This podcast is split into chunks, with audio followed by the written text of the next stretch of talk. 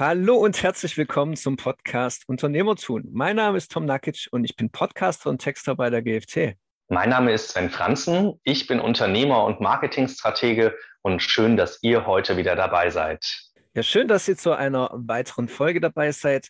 Heute gehen wir mal in eine etwas andere Richtung. Es geht nämlich heute um New Leadership. Es geht eben um Unternehmensführung und wie wir diese auf die Zukunft ummünzen, beziehungsweise für die Zukunft fit machen. Sven, ich weiß ja von dir in deinem Unternehmen, also von außen betrachtet oder das, was du erzählst, das hört sich schon sehr modern an. Ihr habt ja unterschiedliche Maßnahmen schon ergriffen. Deswegen, was ist und beinhaltet New Leadership denn aus deiner Sicht? Aus meiner Sicht bedeutet New Leadership, dass wir uns wirklich auf unsere neuen Generationen einlassen müssen. Das heißt ganz konkret, dass die neuen Generationen, die jungen Leute wollen ja gerne dass sie inspiriert werden. Wir, wir möchten einen Sinn darin sehen, wofür wir arbeiten, warum wir unsere Lebenszeit darin investieren. Und wir möchten eine gewisse Verantwortung und Freiraum haben, in dem Rahmen wir uns eigenverantwortlich bewegen können, um auch tatsächlich äh, unsere Aufgabe zu erfüllen. Und gerade mit Hinblick auf Corona äh, und Homeoffice-Verpflichtungen wird es auch dadurch dazu kommen, dass die sozusagen Verantwortung und die Führung auf mehrere Köpfe verteilt wird und uns tatsächlich mehr die Technologie und unsere gemeinsame Kultur und unser positives Mindset verbindet, als jetzt unbedingt irgendwelche anderen, ich sage jetzt mal, Prozesse oder regelmäßige Gespräche oder ältere Führungsstile, die wir noch aus älteren Zeiten kennen. Und deswegen bedeutet für mich, dass wir bei New Leadership begreifen, was ist die Kultur, die wir für uns im Unternehmen wollen und auch mit unseren Menschen, die, mit denen wir dann arbeiten und dass wir uns gegenseitig unterstützen, die Umsetzung nach vorne zu treiben, Spielraum zu haben für eigene Verantwortung und uns gegenseitig sozusagen enablen, also motivieren, enablen, dass wir Dinge umsetzen können. Das bedeutet für mich New Leadership. Gut, und diese neue Entwicklung, die kommt ja nicht grundlos. Welche großen Vorteile hat denn New Leadership gegenüber eher konservativen Führungsmethoden? Und da müssen wir ja auch verschiedene Perspektiven betrachten, jetzt für Unternehmen selbst oder für die Mitarbeiter oder für Kunden zum Beispiel. Na, ich glaube, die Vorteile liegen auf der Hand. Also fürs Unternehmen bedeutet es auf der einen Seite, dass sich natürlich Verantwortung, Handlungsspielraum und damit auch Know-how und Mindset auf mehrere Köpfe und Schultern verteilt.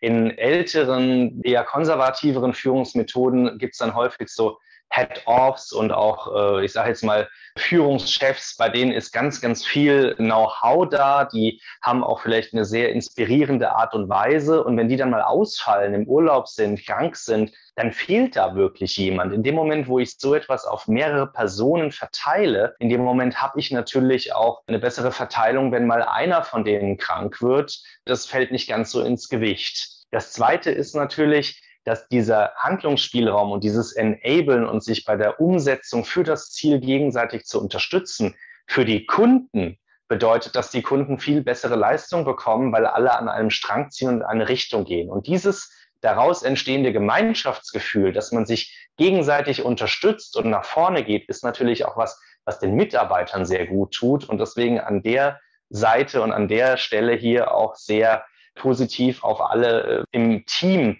sich auswirkt und man einfach viel bessere Laune hat. Und wie gelingt denn jetzt den Führungskräften der Schritt in Richtung von diesem moderneren Ansatz New Leadership? Klar, es gibt natürlich Schulungen und so weiter, die extra darauf spezialisiert sind, aber was generell müssen denn Führungskräfte tun? Ich glaube, es ist sehr wichtig, dass wir uns einfach menschlich alle gegenseitig betrachten und dass wir uns überlegen, ob wir nicht im anderen mit viel Wohlwollen sehen, wo er hin möchte und wo wir gemeinsam hin möchten und wie können wir uns mit unseren Stärken und Schwächen gegenseitig befruchten und unterstützen, dass wir auch in Richtung Ziel und in die Richtung, in die wir wollen, auch gemeinsam schneller kommen, weil wir in einem Strang ziehen. Und häufig, gerade auch in Großkonzernen, ohne dass ich da jemand jetzt irgendwie angreifen möchte, ist es ja so, dass sehr viel auch Politik gespielt wird. Es wird sehr viel auf eigene Nutzen bedacht. Und wenn man das einfach mal ablegt und sagt, nein, das ist das tatsächlich nicht, was ich jeden Tag möchte, sondern ich möchte eigentlich wie, als wenn ich meinen Sohn anschaue und für den möchte ich das Beste.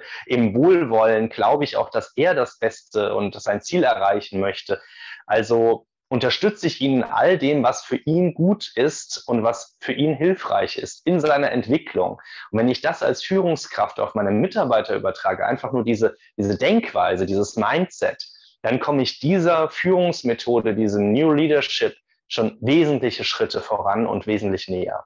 Ja, und du hast es tatsächlich auch schon große Konzerne erwähnt, also nicht namentlich, aber erwähnt, dass große Konzerne da einiges zu tun haben. Ich habe nämlich in meinem Bekanntenkreis auch äh, jemanden, der in einem größeren Unternehmen arbeitet und seit dem letzten Jahr, also wir reden jetzt von 2021, wenn ihr das hört, haben wir schon 2022.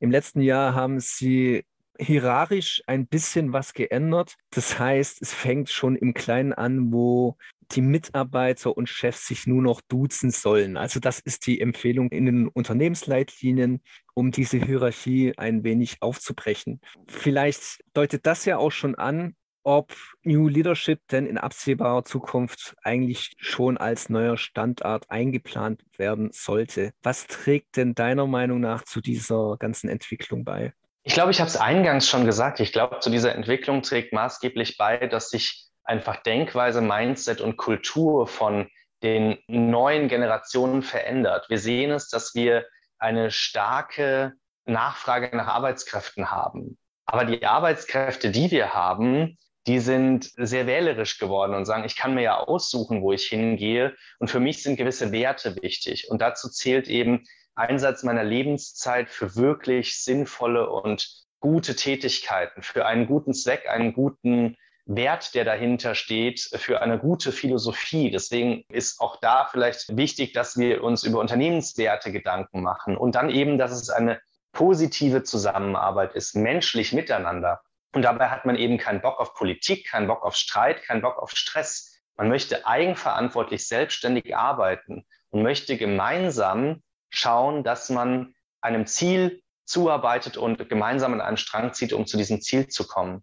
Und das ist etwas, was eben äh, viele Unternehmen in ihrem Führungsstil berücksichtigen sollten, denn die nachfolgenden Generationen werden das erwarten. Und deswegen werden sich ja Unternehmenskulturen ändern, Führungskulturen, weil sich unsere Denke, unser Mindset einfach weiterentwickelt und wir sagen, es soll nicht nur ein Arbeitsplatz sein, es soll ein Ort sein, an dem wir uns gerne für einen gewissen Zweck einsetzen. Da gibt es übrigens auch ein ganz tolles Buch, ähm, das nennt sich Big Five for Life. Und da wird davon gesprochen, es gibt den Zweck der Existenz für ein Unternehmen als auch für jeden einzelnen Menschen in seinem Leben. Und wenn ich den mal rausgefunden und definiert habe, dann muss der übereinander passen. Und der hat sehr häufig auch mit Werten, mit Philosophie und mit einer gewissen Kultur zu tun.